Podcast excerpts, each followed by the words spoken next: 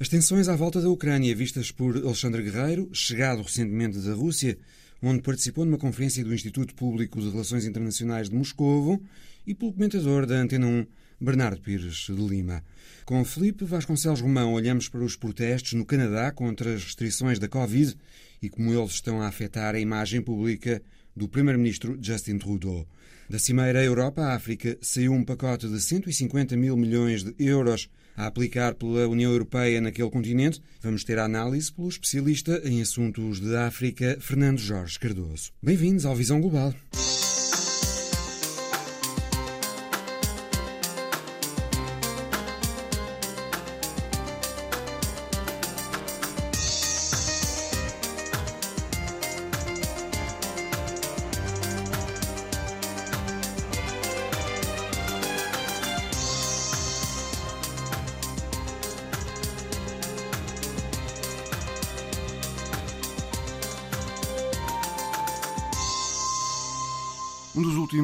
Desenvolvimentos da tensão entre a Rússia e a Ucrânia foi a aprovação pelo Parlamento russo de uma resolução apelando ao presidente Putin para que reconheça oficialmente as duas províncias separatistas russas do leste da Ucrânia, as autoproclamadas República Popular de Lugansk e República Popular de Donetsk.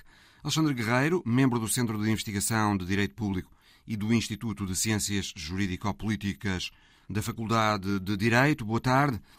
O Alexandre esteve recentemente na Rússia a participar numa conferência do Instituto Público de Relações Internacionais de Moscovo e esta questão do reconhecimento da independência daqueles dois territórios foi lá debatida. O que é que se disse sobre o assunto? Portanto, aquilo que efetivamente se discutiu é que se encontram várias opções em cima da mesa. Uma delas é, de facto, de esperar e manter as coisas, aguardando que os acordos de Minsk venham a ser cumpridos.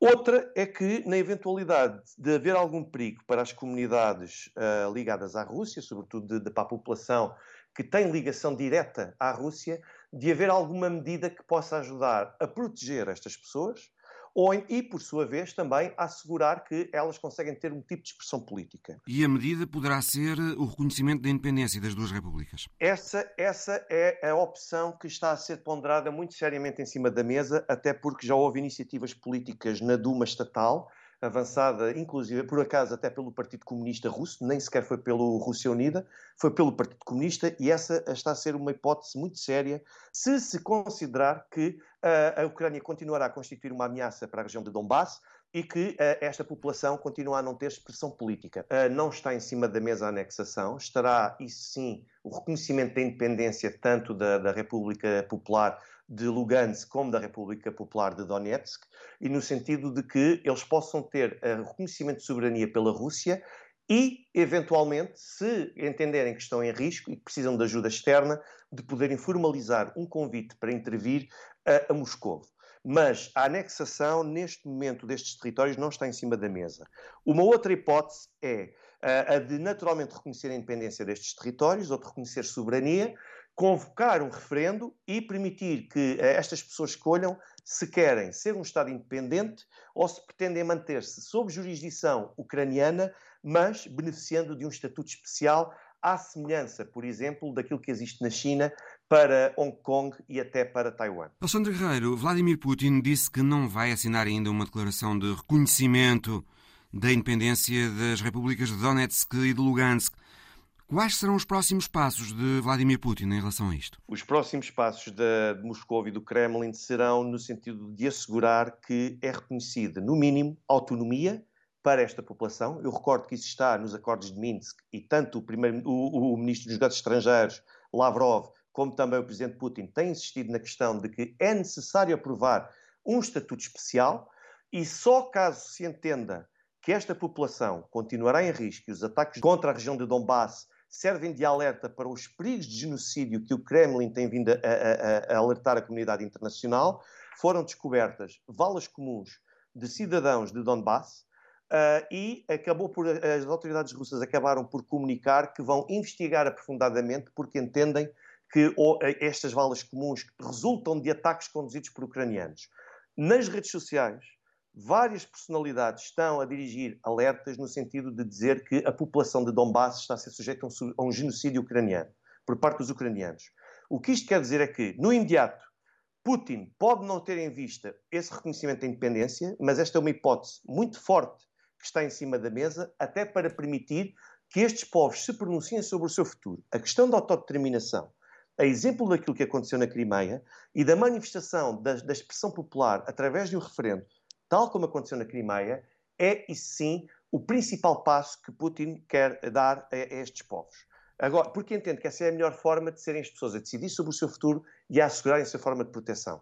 Isto não tende a acontecer no imediato, mas há várias promessas, incluindo de conselheiros ligados ao, ao, Presidente, no sentido de que este conflito vai ter de ficar resolvido no muito curto prazo. Ouvimos também já declarações do Ocidente eh, pedindo à Rússia que não reconheça a independência daqueles dois territórios no Donbass e considerando isso mais uma escalada Acha que se esse reconhecimento acontecer, isso piora as coisas? Eu acho que pode agravar a situação na prática por uma razão muito simples. É que uh, se a Rússia sentir que tem legitimidade para intervir num território que entende ser de dois novos Estados independentes, então naturalmente que isso coloca uma fricção com a Ucrânia e com o Ocidente, uma vez que no Ocidente não é reconhecida a independência desses territórios e eles são reconhecidos como parte e território da Ucrânia. Ou seja, vão entender no Ocidente como uma intervenção militar, como uma invasão, enquanto no leste vão interpretar isto como sendo uma resposta à proteção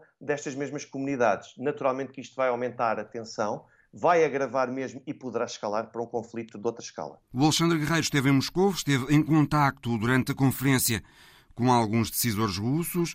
O que é que sentiu que pode acontecer? Uma intervenção militar russa de facto? Prioridade à diplomacia? Eu senti, a minha percepção, quer a nível político e quer a nível social, é que a Rússia está a fazer de tudo para evitar um conflito e um, qualquer tipo de intervenção militar. A Rússia não tem interesse nisso, não tem qualquer vantagem sequer nisso, porque a sua economia logo diretamente é afetada e porque isso acaba por ser uma medida muito impopular e que vai ser rejeitada pelos russos. Os russos, mesmo a população, rejeita admitir a hipótese de qualquer tipo de intervenção militar.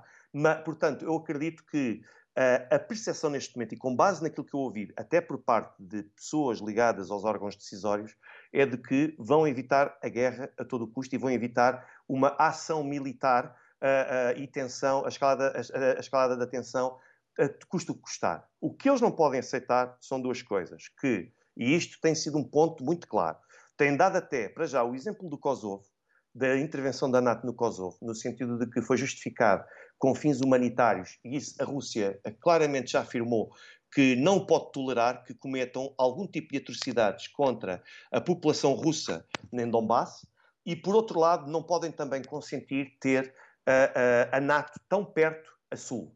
Uh, o que acontece é que a Rússia entende que já foi demasiado tolerante com a presença da NATO no Báltico, na região do Báltico, e que não pode aceitar que nas restantes fronteiras que tenha para sul e para sul, e sudoeste, que possa ter também essa presença.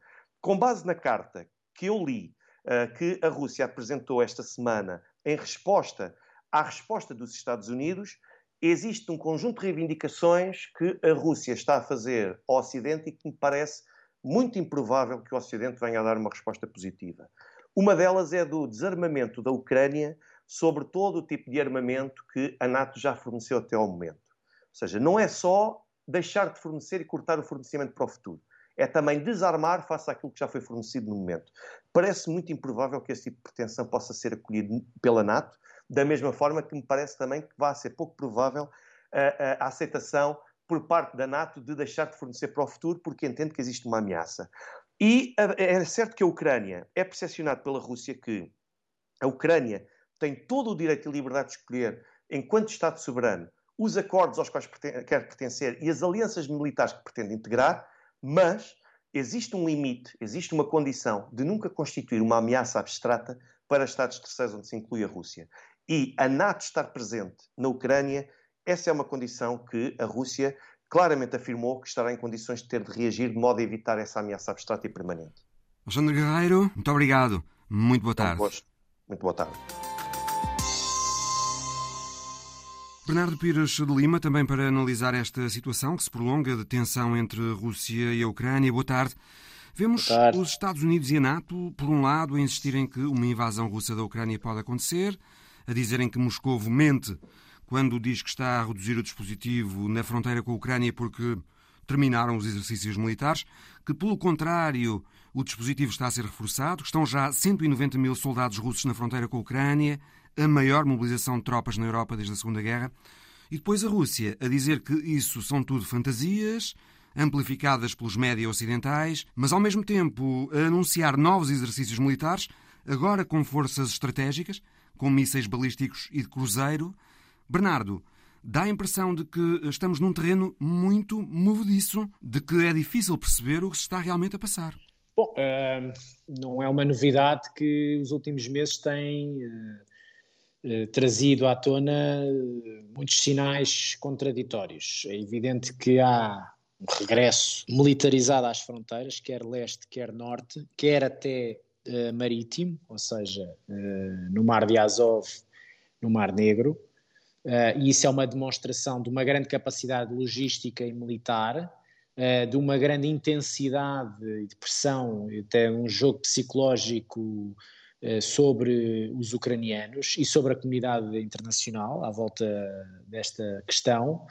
E, portanto, desse ponto de vista, um dos objetivos do regime russo já foi atingido, que é condicionar o futuro da Ucrânia à, uh, à pressão uh, visível e não visível que a Rússia tem exercido nos últimos meses. Com isso também encontrar espaços de, de, divisão na comunidade atlântica e dentro dos parceiros da União Europeia. Isso tem sido a espaços conseguido, mesmo que as organizações de que aqui falei tenham encontrado pelo menos uma narrativa eh, de, de, de, coesão, mas o que é facto é que há diferentes sensibilidades na Europa, na forma como se deve gerir esta crise e atender aos objetivos do Kremlin. Por outro lado, também há aqui outro ganho de percurso que tem a ver com a subida que já vinha sendo acentuada antes da militarização das fronteiras com a Ucrânia, Uh, estou a falar da subida dos preços dos hidrocarbonetos, nomeadamente do petróleo e do gás. Isso é importante para, mais uma vez, dar robustez às finanças e à economia russa e também condicionar pela via energética a política europeia e a recuperação europeia das, das suas diversas economias. E depois há uma terceira, um terceiro nível de demonstração de força que tem a ver com uma aliança estratégica eh, cada vez mais eh, operacionalizada, seja no domínio energético, seja no domínio dos, da, da, gestão de fronteiras, seja no domínio até tecnológico no, e no domínio militar com a China.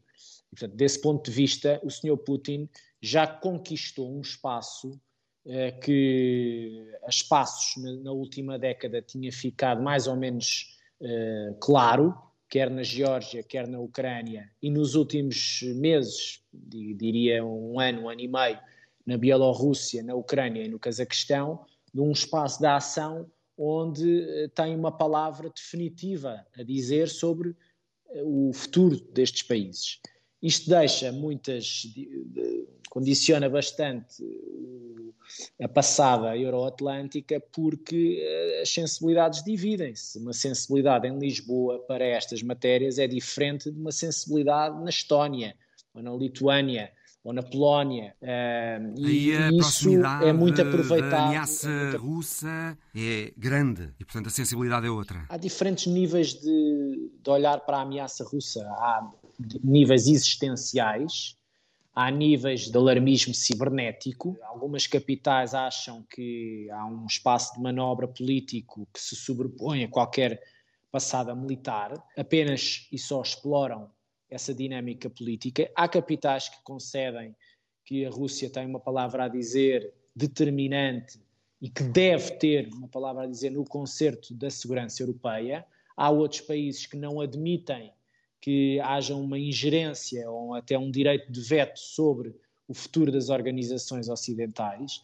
Para mim, é, o que é claro é há determinados objetivos que já foram alcançados por parte do Kremlin sem necessidade nenhuma de invasão. Uh, há outras matérias que ficaram também expostas, nomeadamente diferentes sensibilidades à volta da mesa euroatlântica. há uh, roteiros que estão em, em paralelo. O político-diplomático, o energético e o militar continuam mais ou menos a fazer os seus percursos, todos eles estão em uh, cruzamento constante uh, neste, com epicentro na Ucrânia. Uh, portanto, eu vejo isto como um quadro bastante mais complexo do que propriamente apenas e só como uma questão da Ucrânia. É evidente que o interesse da Ucrânia deve ser tido em conta, em último caso, é isso que, que é relevante. Mas este quadro traz muito, muito mais dimensões, dimensões até de para a década, onde é que se, a partir daqui se consegue uma estabilidade de eh, modus operandi com a Rússia e que disponibilidade é que a Rússia também tem em relação eh, ao resto da Europa. O que nós temos aqui é uh, algum calendário já agendado de reuniões diplomáticas, nomeadamente entre o secretário Blinken e o ministro dos Estrangeiros Lavrov, que implicam que, pelo menos neste hiato de tempo, não haja uma deterioração das condições, embora as, as, os sinais no terreno sejam bastante contraditórios. Bernardo, e os últimos desenvolvimentos no Donbass? Com o ministro russo pois. dos Estrangeiros, Sergei Lavrov, a dizer que armas proibidas pelos acordos de Minsk estão a ser usadas numa escalada alarmante e sem precedentes de bombardeamentos no Donbass contra os separatistas russos, regiões de Donetsk e de Lugansk já a serem evacuadas, com as pessoas a serem retiradas para a Rússia sob a alegação justamente de que os bombardeamentos ucranianos estão a intensificar-se. Os russos também a dizerem que eh, foram encontradas 130 valas comuns no território e a falarem em genocídio.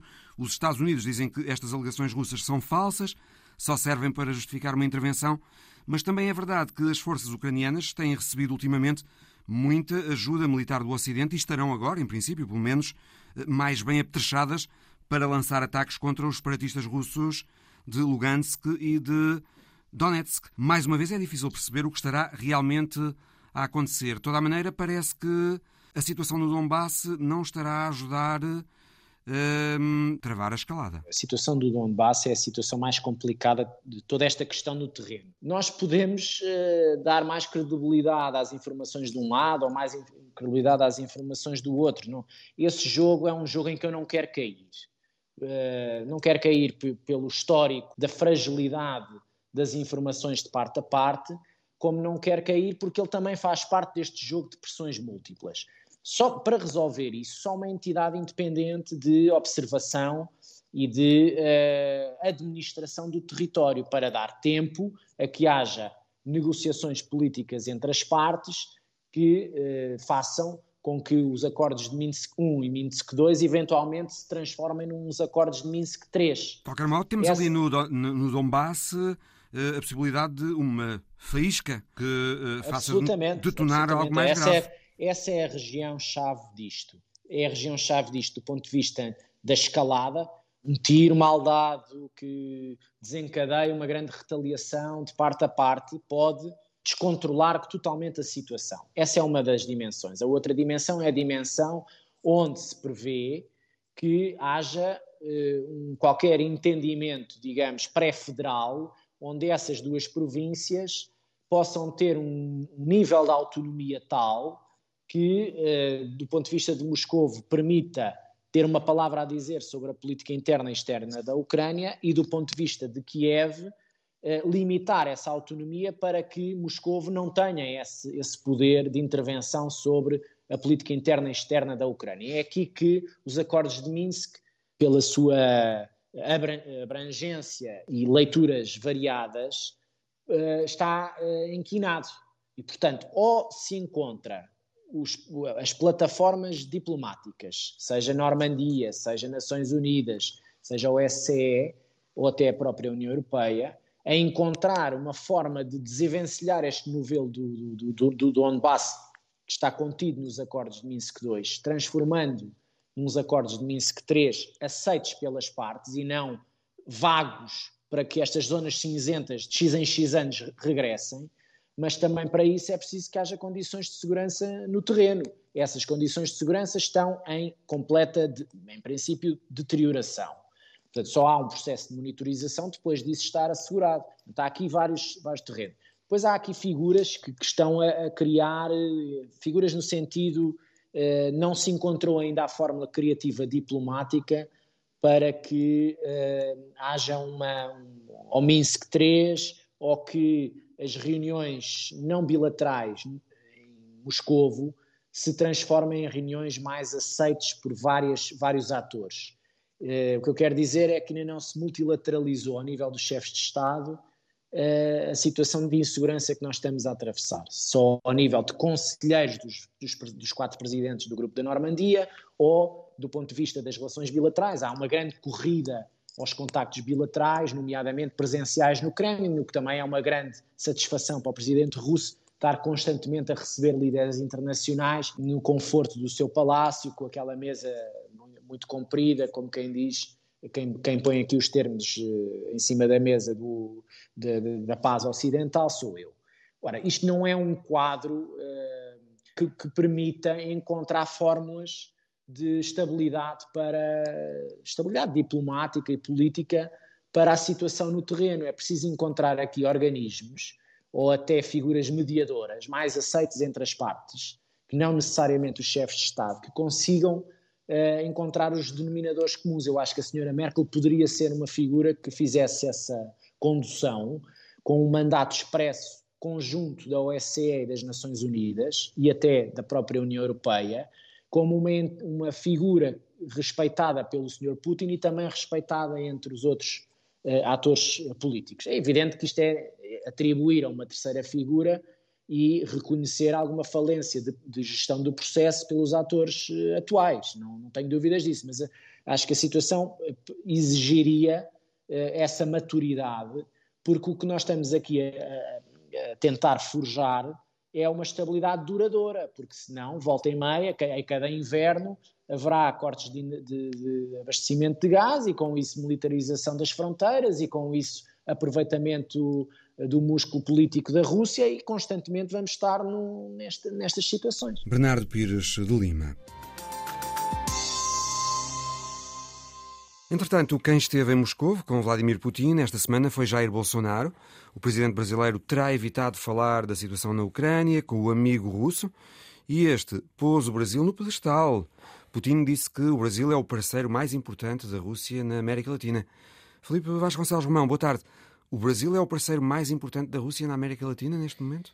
Boa tarde. Nem que seja pela dimensão do país, eh, é assim que poderá ser visto pela Rússia. Eh, porque é um mercado com 210, 220 milhões de consumidores. Eh, não obstante, o facto é que os, o país que, que lidera esse, essa, essa relação privilegiada com a Rússia é a Argentina. Eh, o governo de Alberto Fernandes, em linha do que vinha com dos governos de Cristina Kirchner, tem um, relacionamento privilegiado. Visitou recentemente Moscou também e é alguém que, que é entendido como um parceiro no sentido que tem uma maior dependência em relação à Rússia do que tem o Brasil. Agora, em termos de dimensão, evidentemente, o Brasil é, é, é a grande economia latino-americana. Qual foi a razão desta visita de Bolsonaro a Moscou, na sua opinião? É, Bolsonaro, uh, uh, Bolsonaro está em campanha uh, e Bolsonaro já percebeu que a generalidade do mundo está aí de uma série de potências, entre as quais a União Europeia, alguns países da União Europeia, como França, por exemplo, e a atual liderança norte-americana, já dão por descontado que o poder vai mudar no Brasil. e, de facto, aproveitam este isolacionismo que marcou os três primeiros anos de Bolsonaro para também não, não, não, não utilizar este último último ano para um retomar de relações com o Brasil. O Brasil, a liderança brasileira é uma espécie de liderança pária neste momento no, no mundo e Bolsonaro já o entendeu eh, e percebe que, à medida que vai vendo que o seu principal adversário é recebido uh, em, em, chancelarias e inclusivamente por chefes de Estado e do governo uh, por esse mundo fora, compreendeu que tem que fazer algo também para projetar uma imagem de estadista e começou ou está a tentar ir pelo lado mais fácil, que é visitar duas lideranças autocráticas um, que são entendidas. Vladimir Putin na Rússia e Viktor Orban. E Viktor Orban. Na Hungria. Uh, uh, Putin não tanto, porque há ali, não, não nos podemos esquecer que dentro do discurso do bolsonarismo radical há um anticomunismo primário muito claro. Um, esse anticomunismo primário não entende a Rússia, país que, como vemos por Putin, tenta, em alguns aspectos, recuperar uma parte da, da, da, imagem e do legado da União Soviética como potência, esse bolsonarismo mais radical poderá não entender tão bem esta visita. E houve, inclusivamente, algumas críticas um, e, e, aproveitamento por parte da oposição a Bolsonaro pelo facto de Bolsonaro ter ido prestar homenagem ao soldado desconhecido soviético, aos, aos caídos na luta contra o nazismo. Uh, já a relação com a Hungria é mais simples, é mais fácil de, de, de entender, porque, de facto, uh, o, o, o regime o regime de Budapeste e Viktor Orban eh, são hoje uma referência da, da, da extrema-direita ou da direita radical eh, a nível europeu e a nível mundial. Vamos subir no mapa do continente americano até ao Canadá. O protesto contra as restrições da Covid no Canadá, o chamado Comboio da Liberdade, levou mesmo o Primeiro-Ministro a invocar poderes de emergência ao abrigo de uma lei que tem 34 anos e que nunca tinha sido utilizada uma lei que permite declarar protestos ilegais e congelar contas bancárias sem ordem judicial. Felipe, este protesto está a ser uma dor de cabeça para o Primeiro-Ministro Justin Trudeau? Está e já se está a repercutir na sua popularidade, eh, com algumas sondagens já a colocarem o Partido Conservador, que também está com um problema de liderança, a, a, ultrapassar o Partido, o Partido Trabalhista em termos de popularidade, em termos de apoio. Aqui Trudeau tem não só um problema dentro das suas fronteiras, mas tem também eh, que, estar, que estar a lidar com uma certa dinâmica transnacional nestes protestos que são aproveitados pelos Estados Unidos e pelo ultraconservadorismo norte-americano para causar eh, moça naquilo que é um, um líder liberal no sentido norte-americano do termo, norte-americano, estadunidense e canadiano do termo, um, um líder que durante muito tempo serviu como contraponto com Donald Trump, mesmo do ponto de vista do discurso político uh, internacional e dos Estados Unidos. Um, e o que estamos aqui a assistir é, é essa, esse, esse, hum, essa amálgama uh, de, de, desse conservadorismo social que toca em alguma dimensão nos sindicatos, novos movimentos sociais, alas mais radicais do Partido Republicano republicano a aproveitar tudo isto e a dar o apoio. Trump, a Fox News vieram eh, ao terreno apoiar os protestos contra, contra Trudeau. Um, há uma junção de vários, de vários, de várias entidades, de várias personalidades, de vários, de vários, uh, uh, de várias agendas neste, neste protesto. Como resto... é que acha que Trudeau tem lidado com esta crise? Ele primeiro recusou receber os manifestantes, depois chamou-lhes tudo, antissemitas, islamófobos, racistas, homofóbicos, transfóbicos. Terá sido a melhor forma de lidar com isto? Não, não, porque justamente porque há uma radicalização do discurso parte a parte e isso evidentemente depois é aproveitado por parte do, do, do, de quem dirige o processo interno e externamente. Há uma tentação, uma vez que o discurso dos, de quem protesta é tão contrário uh, àquilo que tem sido a política, no caso do governo canadiano, uh, que há uma tentação de extremar uh, e, de, e, de, e, de, e de atacar no, do ponto de vista da adjetivação quem protesta, porque se considera completamente irracional o seu discurso ou sobretudo na, na, questão das vacinas, eh, a ação contrária à pandemia. A verdade é que o protesto no Canadá começou de facto muito associado à extrema-direita mas eh, ele foi ganhando um tom mais moderado, atraindo pessoas que dizem que hum, são contra qualquer tipo de discriminação, mesmo de pessoas que não querem ser vacinadas, ao ponto de as sondagens hoje já indicarem que quase metade dos canadianos, 46%, consideram os protestos uh, legítimos e merecedores de simpatia. É, é, porque há uma certa armadilha no. Portanto. Trudeau, quando chamou estas pessoas uh, aquelas coisas que referi há bocado, provavelmente terá dado um tiro no pé. Terá caído na armadilha, não é? A armadilha de, de, do extremar eh, que acaba por juntar, por arregimentar eh, posições não tão extremadas, posições moderadas, uma vez que a posição do próprio Primeiro-Ministro se radicaliza. Portanto, nesse sentido, que há uma evolução do protesto, o que é algo que claramente não é favorável ao governo, uma vez que eh, há aqui depois um aproveitamento, as tais várias agendas vão se conjugar, as agendas mais radicais, com outras agendas de quem contesta a governação, a ação governativa noutras variantes, noutras, noutros aspectos. E isso é algo que pode acabar por levar os governos para maus lençóis, num momento de radicalização intensa da política e, sobretudo, num momento em que as coisas já não são tão certas como eram antes. Não há uma previsibilidade e não sabe onde vai terminar tudo isto. E isto é um risco que os governos correm. Há uma esquerda iliberal, digamos, que tem feito caminho no Canadá. Uma esquerda que defende abertamente a censura de discursos considera discursos de ódio. E agora o governo de Justin Trudeau está a considerar tornar ainda mais apertada a lei canadiana contra os discursos de ódio, um, autorizando o Tribunal de Direitos Humanos do país a impor multas pesadas a quem infringir essa lei. Uh, e abrindo a possibilidade também de apresentar na Justiça queixas preventivas contra quem, não tendo utilizado um discurso de ódio, seja visto como suscetível de vir a fazê-lo.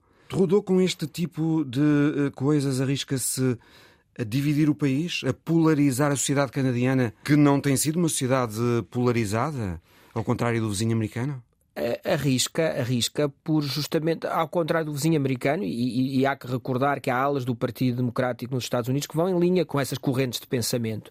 Arrisca porque há aqui um, um acantonamento e um extremar das posições uh, uh, em, em, posicionamentos uh, que, que, que, são incompatíveis e que depois são aproveitados pelo outro lado. É evidente, porque aqueles que à partida estariam a combater, de certa forma, a liberdade, vão conseguir usar o conceito de liberdade e de democracia, uma vez que vão vão, a, a, vão a sacar a este tipo de, de, de, restrições eh, que são levadas a cabo pelos governos as, as, limitações à sua própria liberdade. Portanto, há aqui uma inversão na prática. Começamos por eh, considerar que é um determinado extremo que ataca a, a, liberdade, mas esse extremo vai aproveitar a ação, do, do, do a ação do, por parte dos governos que vão limitar as liberdades do ponto de vista do, do que se considera que não é correto, eh, mais do que ilegal, correto, porque aqui entramos numa dimensão que já tem uma componente de subjetividade muito, muito grande.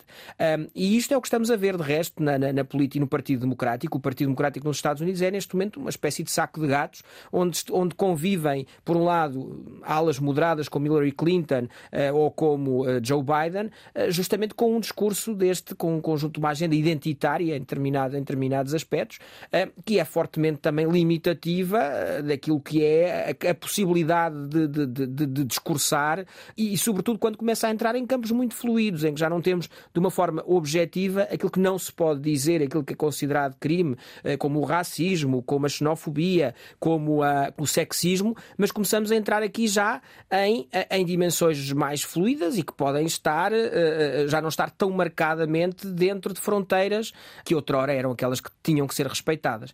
E isso pode ser mais uma armadilha na qual Trudeau acaba por, por cair e que pode também trazer alguns moderados para para uma, uma, uma coligação instrumental com as tais outras alas radicais que combatem este tipo de ação. Hum, para o campo conservador. Para o campo conservador. Obrigado, Filipe. Obrigado. Houve esta semana mais uma Cimeira Europa-África que terminou com o anúncio de um plano de investimentos da União Europeia em África no valor de 150 mil milhões de euros nos próximos sete anos. Fernando Jorge Cardoso, boa tarde. É investigador do Instituto Marquês de Valflor, especializado em assuntos africanos. O primeiro-ministro português António Costa disse que desta vez, ao contrário do habitual, a declaração final da Cimeira teve poucas palavras e muitas ações programadas. É assim também que olha para o que saiu da Cimeira ou não? Uh, vou esperar um pouco para lhe dar uma resposta a isso. Uh, eu creio que neste momento existe provavelmente uma noção mais clara da importância que a África e os países africanos têm para o conjunto dos países europeus. Digo isto porque a atual Comissão Europeia, desde o início de funções, que deu um sinal muito importante relativamente à importância estratégica que dá à África no seu conjunto, vamos dizer assim, aos países, à União Africana e a um conjunto de países. E isso faz todo o sentido, porque nas novas dinâmicas globais, a Europa eh, está a cair num risco, particularmente depois da saída do Reino Unido, uma perda de importância uh, geoestratégica mundial, que só de vez em quando reaparece, como por exemplo agora acontece por causa do, da crise ucraniana. E na verdade, uh, o relacionamento com a África pode relançar, de certa maneira, a importância geopolítica de um conjunto de países europeus em termos internacionais. Estes investimentos europeus em África estão enquadrados na chamada Iniciativa Portal Global, que é uma espécie de resposta europeia à faixa e rota chinesa. Acha, uh, Fernando Jorge Cardoso, que a Europa está objetivamente em condições de competir com a China por influência em África? Eu acho que a China não tem influência em África. Uh, eu acho que a China aproveitou um momento uh, no tempo muito importante para um conjunto de países africanos e para a China também, que foi a primeira década do século XXI, em que a China tinha excedentes financeiros enormes, uma parte da segunda década ainda aproveitou isso e eh, começou a aplicar esses excedentes enormes que tinha, em vez de ser a comprar títulos do Tesouro norte-americano, a desenvolver um plano de expansão estratégica que eles chamam o tal famoso plano Roads and Belt, em que a parte, digamos, costeira do Índico uh, em África era importante para a China em toda esta lógica. Por essa razão, a China lançou um conjunto grande de iniciativas e de financiamentos, mas atenção, o que a China faz em África são fi é financiar uh, o desenvolvimento de infraestruturas, o que foi absolutamente fundamental. Uh, e houve um conjunto de empresas chinesas que se estabeleceram em África, construíram pontes, aeroportos, estradas, etc. E isso tudo foi importante para dar fogo, vamos dizer assim, a, a, várias governações de países africanos. Neste momento, as reservas financeiras chinesas estão a zero. Portanto, a China, para financiar, seja o que for, tem que se endividar. Portanto, eh, passou o momento chinês, do meu ponto de vista, e por outro lado, se nós acompanharmos aquilo que se passa do lado africano, o que está a acontecer é que chegou à altura de começar a pagar os financiamentos chineses feitos durante a primeira década. Ninguém está a pagar. E o que é que a China está a fazer? Está a reescalonar e a aceitar, seja o que for, como forma de pagamento desses financiamentos. Por outro lado, também não conheço nenhum país africano onde haja verdadeiramente um interesse em parcerias estratégicas com a China. Uh, tudo isto para dizer que, de facto, a China não é um competidor dos países europeus. Tudo isso é uma ficção, é um mito. O interesse principal uh, desses países é que venha e que exista dinheiro proveniente, eh, seja de onde for, no sentido de financiar aquilo que consideram ser o essencial, e que neste momento o essencial para os países africanos, independentemente dos governos que lá estão, é o financiamento de infraestruturas, é o financiamento da agricultura, portanto, a produção de comida, eh, é o financiamento eh, de tudo aquilo que diga respeito a redes de energia e de comunicações. Estes são os aspectos fundamentais. E a Europa a Europa no sentido dos países europeus, os principais países europeus, eu neste momento estou a falar da Alemanha e da França, basicamente, uh, acompanhados por outros que têm menos capacidade financeira, perceberam que tinham que responder e esta, este novo plano é uma resposta europeia a estes interesses africanos, no sentido de dizer nós estamos preparados para financiar o desenvolvimento uh, não só de infraestruturas, mas de elementos de inovação e de industrialização em África. Portanto, eu julgo que o que vai acontecer aqui é que vai haver uma retoma, na verdade, do ponto de vista de interesses de ambos os lados do relacionamento. Portanto, eu vejo esta cimeira como um marco importante no caminho que tem sido feito ao longo do tempo. Os dois irritantes desta cimeira, eh, de certa maneira, foram abordados de uma maneira eh, inteligente. Eh, os dois irritantes estão, por um lado, a questão das migrações, e na questão das migrações, este problema está enrolado. Porque, apesar de ser verdade que desde 2015, particularmente nos anos 2015 até 2017, houve um, um conjunto de desastres humanitários no Mediterrâneo, essas migrações que aconteceram do lado africano através do Mediterrâneo não chegam sequer a 5% dos fluxos de imigrações que têm ocorrido em, em, direção à Europa, provenientes de vários sítios, particularmente do Médio Oriente, por causa, em particular, das guerras do Iraque e da Síria. Eh, então, o problema das migrações para a África não é um problema quantitativamente importante, é politicamente importante. E este, este irritante, de certa maneira, está resolvido no sentido de se ter chegado a um acordo que migrações sim, desde que sejam legais e desde que sejam feitas dentro de acordos, etc. O outro irritante que tem a ver com a questão dos medicamentos e do, da pandemia. Eu sobre não isso, era Fernando Jorge Cardoso, permita-me interrompê-lo, mas sobre isso gostaria de lhe perguntar o seguinte. Saiu a novidade desta cimeira também de passar a fazer-se reuniões anuais da Comissão Europeia e da Comissão da União Africana, com a primeira a acontecer já na primavera para analisar precisamente a questão das vacinas. Bruxelas quer que a África possa produzir vacinas. Mas no mesmo dia em que foi anunciada essa reunião para a primavera, para discutir vacinas em África, a Organização Mundial de Saúde revelou que o Egito, o Quénia, a Nigéria, o Senegal, a África do Sul e a Tunísia vão receber tecnologia para a produção de vacinas. Então, essa reunião da primavera que foi anunciada entre a União Europeia e a União Africana não virá já um pouco a despropósito? Não, é, é, era, era, era aí que eu ia chegar. A Europa, ou os países europeus mais importantes e a Comissão Europeia também, perceberam que tinham que dar uma resposta que fizesse sentido, ou seja, a resposta, muito bem, não levantamos as patentes, então qual é a moeda de troca? A moeda de troca é transferir tecnologia e ajudar vários países africanos a criarem capacidades próprias, eh, os países mais preparados para isso, como é óbvio, do ponto de vista industrial, do ponto de vista de infraestruturas, do ponto de vista da existência de mão de obra especializada, e a Europa e países europeus e empresas europeias apoiadas pelos respectivos governos darem a mão nesse sentido. E é é isso, isso é, digamos, do meu ponto de vista, é, tirando a parte simbólica da, da, importância da cimeira, é talvez o elemento mais importante, quanto aos 150 bilhões de dólares é uma coisa que vamos ver, o que é que vai acontecer e o que não vai acontecer. Agora, esta questão de ajudar a criar capacidade de produção industrial em África para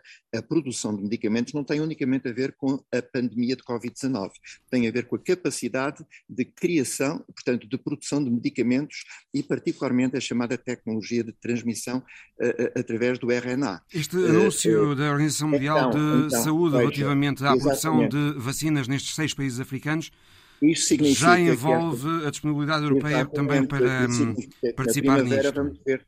Exatamente, vamos, isso significa que esta reunião de primavera será uma reunião de prestação de contas, quer dizer, verdadeiramente o que se irá fazer é muito bem relativamente às intenções que vocês anunciaram, então eh, em que ponto é que estamos? E eu sinceramente acho que isso é uma boa, uma boa medida do ponto de vista de verificar até que ponto eh, é que se consegue, na verdade, desse ponto de vista estou, nesta, nesta altura, eh, estou otimista. Creio que vai acontecer, porque seria desastroso do ponto de vista de imagem que, que, não estivesse, não, não, houvesse um avanço nesse sentido. Fernando Jorge Cardoso, soube-se esta semana também que a França estará interessada em retirar gradualmente as forças que tem no Mali e a nova liderança militar do país, do Mali, disse que isso deve acontecer sem demora, a saída dos soldados franceses. Acredita que é o que acabará por acontecer, a retirada definitiva dos franceses dali da região? Quando, nós temos que nos lembrar do seguinte: quando a França descolonizou, descolonizou havendo uh, acordos de Estado com os novos países independentes africanos que implicavam acordos militares. É por isso que nós encontramos numa, na grande maioria vamos dizer assim, dos Estados que eram colónias francesas, eh, a presença de, de nos casos mais, noutros casos menos, uma presença militar uh, francesa. O atual governo francês está interessado em desinvestir militarmente, ou seja, em retirar o máximo possível de soldados da frente de batalha. Portanto, eu, eu estou convencido que sim, que não, não irá acontecer, digamos, uma retirada total das forças francesas. Posso, por exemplo, dar-lhe um exemplo. Uh, no Níger existem duas minas de urânio que pertencem à empresa pública de produção de energia uh, a partir de energia nuclear, que é a Areva o Níger, ou portanto, essas minas basicamente são protegidas por contingentes de vários milhares de homens uh, de, de, forças francesas. Eu não acredito que nesse caso haja uma retirada de forças militares francesas. Na minha opinião, é verdade que o governo francês está interessado na retirada gradual das forças francesas, na entrega, digamos, da gestão dos conflitos e particularmente de todos os problemas que começaram a ocorrer, acontecem vários golpes de Estado nestes últimos dois anos, em alguns países, incluindo, por exemplo, no Chad, que é um dos grandes parceiros de França. Interessantemente, o Chad não foi sancionado pela União Africana, enquanto o Mali é e o Burkina Faso também. Uh, tudo isto eram antigas colónias uh, francesas. Eu penso que os franceses estão, na verdade, interessados em retirar o mais possível dos países onde existem problemas. Agora, há dois sítios onde eles não vão retirar a curto prazo. Um deles é o Níger, pelas razões que eu falei, o outro será o Djibouti. No Djibouti, porque tudo tem a ver com a presença francesa num ponto estratégico importante do ponto de vista global, que é a entrada no Mar, no mar Vermelho, eh, por onde passa e continua ainda a passar uma grande parte do tráfego de contentores, mas particularmente do tráfego de combustíveis eh, eh, petróleo e gás eh, que não sejam de grande calado. Os de grande calado vêm através do, do, canal de Moçambique, os que se dirigem para a Europa. A França está há nove anos no Sahel para ajudar a combater o jihadismo, mas missão incompleta. O jihadismo não acabou. Exatamente, porque uh, uh, não se combate uma ideia uh, com, com, com, armas a não ser que se arrase completamente o inimigo. E agora a nova liderança militar do Mali parece mais interessada em ter o apoio dos mercenários russos? do Wagner Group? Provavelmente uh, será aí que irão recorrer. O que acontece é que uh, os, os, protagonistas dos golpes de Estado vão se ver abraços com a insurgência jihadista uh, no Burkina Faso e no Mali. Aliás, estão já abraços nesses países e os franceses bom, vão se retirar e vamos ver o que é que vai acontecer. Eu aí tenho um grande ponto de interrogação, porque não sei até que ponto é que uh, uh, os militares que tomaram o poder nestes países vão conseguir ou não obter o apoio da população. E o apoio da população obtém-se através, não, digamos, do exercício da força, mas do exercício, de, digamos, do exercício de governação, portanto, de uma governação que seja aceita pelas pessoas e não uma governação que seja contra as pessoas. Eu, eu, eu, acho que do ponto de vista da atual governo francês, é o melhor que eles têm a fazer é saírem o mais depressa possível dos países onde não são bem queridos.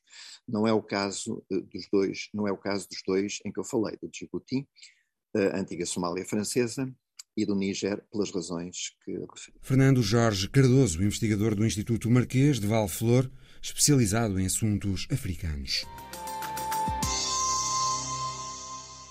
Depois de poderem conduzir automóveis, as mulheres sauditas anseiam agora por um novo direito o de tripular comboios. É a história da semana de Alice Vilaça.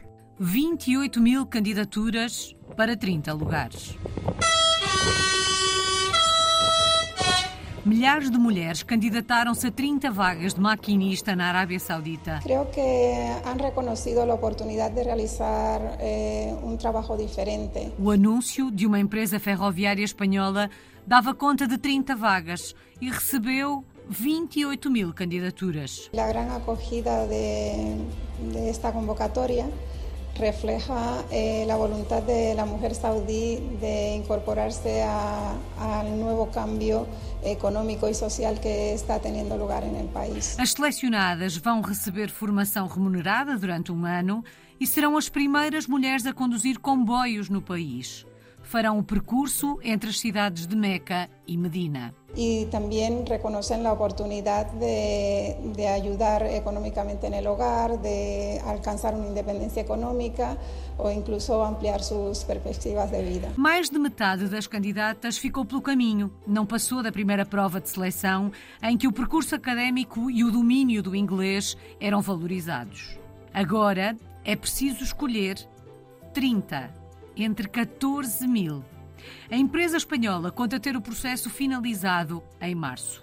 As oportunidades de emprego para mulheres na Arábia Saudita têm sido cada vez menos restritas. Durante anos, estavam limitadas a ser enfermeiras ou professoras. É um trabalho que atualmente eh, está realizado ou normalmente realizado por homens. Nos últimos cinco anos, a participação das mulheres no mundo laboral na Arábia Saudita aumentou 33%, números do jornal The Guardian, uma vez que as restrições têm sido levantadas dentro da política da coroa saudita de diversificar a economia. Vale a pena ainda recordar que também neste país as mulheres não podiam conduzir automóveis até há muito pouco tempo. So I think I'm going to drive myself there and get some uh, food. O Visão Global volta para a semana. Até lá.